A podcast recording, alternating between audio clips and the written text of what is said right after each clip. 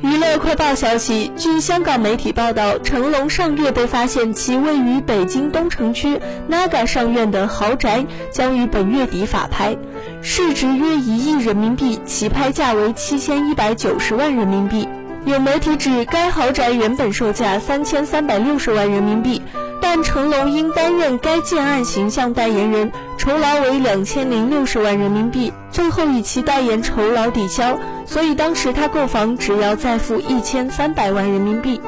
媒体称，建商当时私下同成龙协商，因交易金额太低，怕数字曝光被外界查之后不好看，所以希望不进行过户，而成龙一答应。为建商如今倒闭，现市值逾一亿的豪宅连带被拍卖，但成龙已提出诉讼，用当初彼此的交易合约证明房子系成龙所拥有。成龙公司对外坦诚确有此事，表示事件正在诉讼阶段，涉及法律内容，不方便多谈。据报道，去年成龙旗下公司曾提出诉讼，要求停止对该单位强制执行。当时法院判决停止对涉案单位做执行，但到今年六月，有公司不服判决，要求撤销一审判决。而豪宅虽未过户，但当初彼此仍签有房屋交易的合约书，注明交易金额，证明确实系购买行为。过去十多年来，该单位都是成龙及其家人，包括太太林凤娇、